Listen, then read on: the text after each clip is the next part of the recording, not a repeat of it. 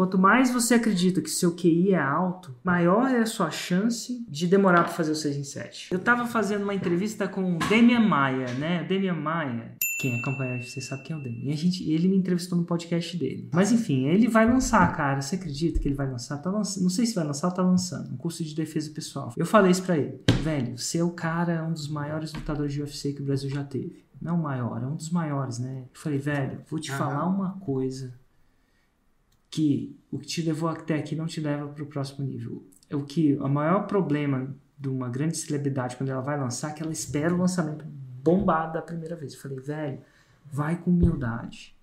Segue exatamente a forma. Não espera o seu primeiro lançamento dar muito certo, não. Porque a mesma coisa de eu ser um grande nome aí do mundo de lançamentos, 6 e 7, vou lá pro tatame, e aí? Você faixa branca. Você acha que o meu sucesso eventualmente no que eu faço vai me ajudar quando eu começar a lutar jiu-jitsu? Não ajuda. Ah, eventualmente sim ajuda. Ah, de repente eu tenho resiliência, de repente eu tenho força de vontade, de repente eu tenho consistência, mas não é óbvio nem é rápido. Isso vem tudo no longo prazo.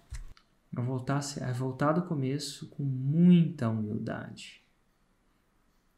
Pra você saber que o que te tornou faixa preta naquele lugar não vai te tornar faixa preta imediatamente no lançamento.